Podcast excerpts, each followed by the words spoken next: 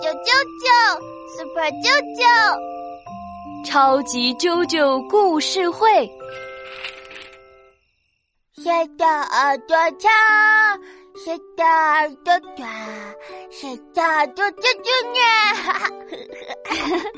那啾啾的耳朵是什么样的呀？小小的，软软的，嗯，很可爱哦。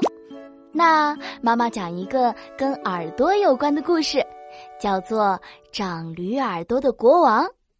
从前有一个国王，他长了一对驴耳朵。啊，驴耳朵，国王长着驴耳朵。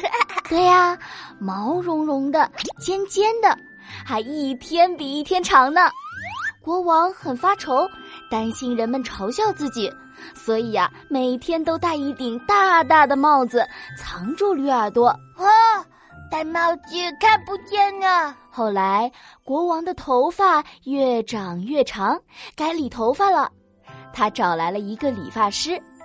这个理发师一脱下国王的帽子，就看到那长长的驴耳朵，吓了一大跳。啊，看到了，看到了，国王有绿耳朵。国王告诉理发师，一定要保守秘密哦，不然就把他关起来。理发师一听，很害怕，我我一定不会说出去的。然后理发师咔嚓咔嚓，很快就给国王剪好了头发。咔嚓咔嚓，剪剪剪。理发师回家后一直保守着秘密，谁也不敢说。可是这个秘密啊，实在太大太神秘了，他好想找人说一说呀。嘘，秘密不能说。后来他实在忍不住了，就在河边挖了一个很深很深的洞，对着这个洞大喊：“国王有一对驴耳朵，国王有一对